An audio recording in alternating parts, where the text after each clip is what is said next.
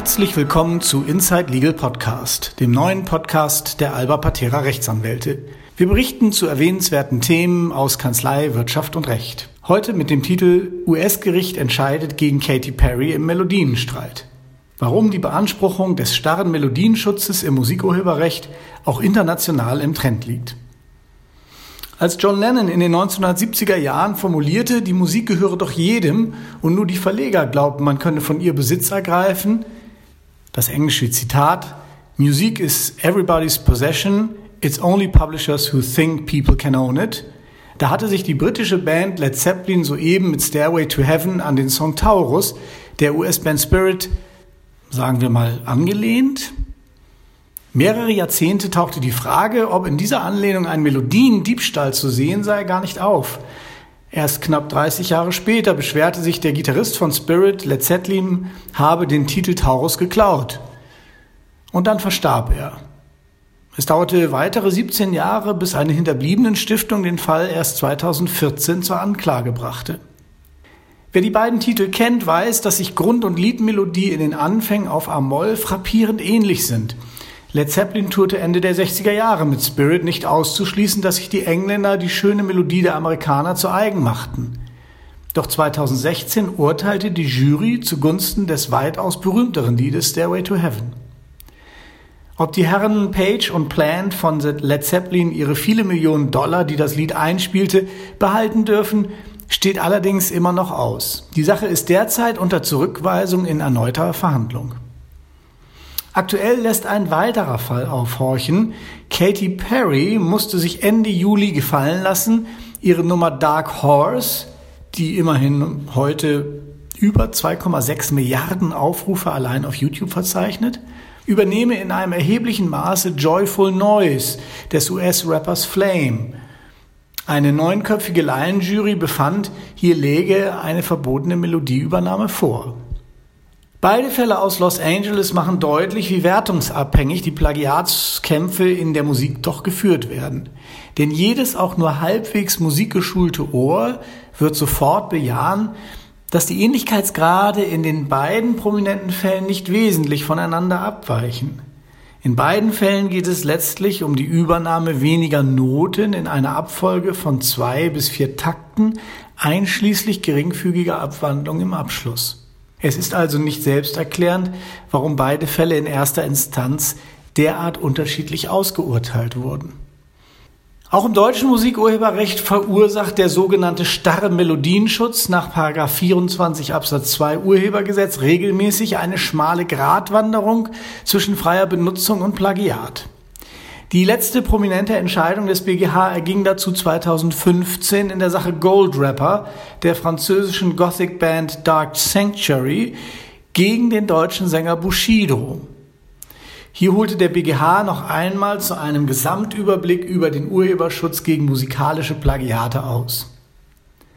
In Bezug auf seine ständige Rechtsprechung wiederholte er, Erstens, dass sich eine individuelle schutzfähige Leistung nicht nur aus der Melodie und dem Einsatz der musikalischen Ausdrucksmittel, der Rhythmik, des Tempos, der Harmonik und des Arrangements ergeben kann.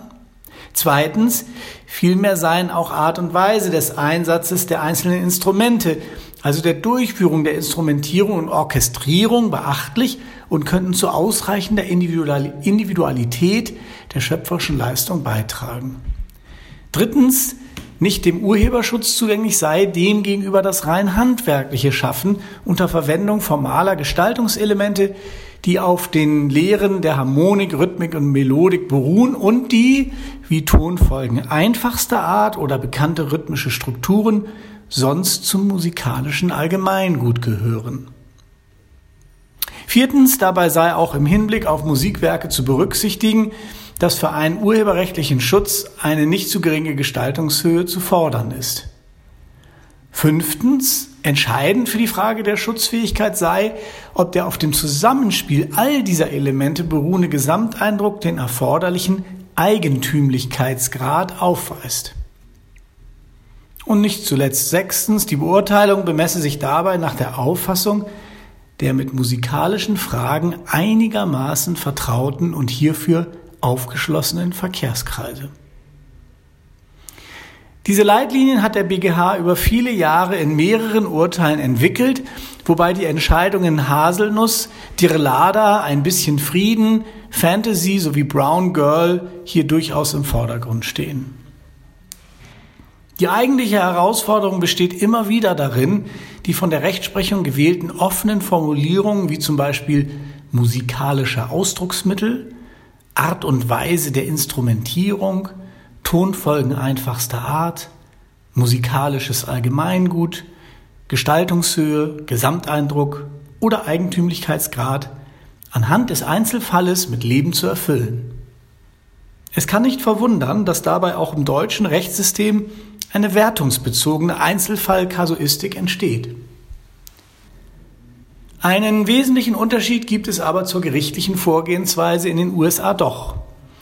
Denn während die Urteilsfindung in den Vereinigten Staaten der Heranziehung einer Laienjury sich bedient, die musikalisch völlig unerfahren sein kann und zudem das Vorspielen von Originalaufnahmen der sich gegenüberstehenden Werke vermeidet, um die Konzentration allein auf die Melodie statt auf die Interpretation und Tonaufnahme zu lenken, findet in Deutschland wiederum eine Beurteilung der Gerichte aus der Sphäre der mit musikalischen Fragen vertrauten Verkehrskreise statt, und scheut den Vergleich von Originalaufnahmen zum Zwecke der Findung des Gesamteindrucks gerade nicht. Man mag zwar darüber streiten, wer denn nun überhaupt diese angesprochenen Verkehrskreise sein mögen. Ist dies denn bereits der Hochzeits-DJ oder nur der Hochschulprofessor der Musik? Wer kann schon sagen, wer von beiden mehr Ahnung von Musik hätte? Fest steht jedenfalls, dass die Gerichte der Heranziehung von Sachverständigengutachten in musikalischen Plagiatsverfahren regelmäßig doch ein sehr hohes Gewicht zusprechen. Der starre Melodienschutz indes hat sich unterm Strich trotz einer zunehmenden Verdichtung von Popmusik auf einfache Melodieformeln sehr bewährt. Denn die grenzenlose Allgegenwärtigkeit von Musik macht diese besonders anfällig gegen unerwünschte Übernahmen. Und der Wiedererkennungswert einer einfachen Melodie ist auf derart intensiv, man denke zum Beispiel nur an Beethovens Fünfte im Auftakt, an die Nummer We Will Rock You von Queen oder einfache Notenfolgen von zum Beispiel Somewhere Over the Rainbow, Alle meine Entchen oder Happy Birthday, so dass bereits wenige Noten ausreichen können, um eine 1 zu 1 Übernahme zu empfinden und auch mit Leichtigkeit festzustellen. Insgesamt bleibt das Melodienplagiat damit ein Feld für intensive Einzelfallbetrachtungen. Unser Praxistipp, egal ob Sie rechte Inhaber oder neuer Komponist sind, verlassen Sie sich nie auf Ihr eigenes Urteil, ob eine Melodie der anderen denn nun entnommen ist, ihr ähnelt, gleicht oder etwas Neues bietet. Beschäftigen Sie sich vor der Aufstellung von Plagiatsvorwürfen mit den üblichen. Vielen Dank für Ihre Aufmerksamkeit. Mehr Informationen erhalten Sie unter www.albapatera.com.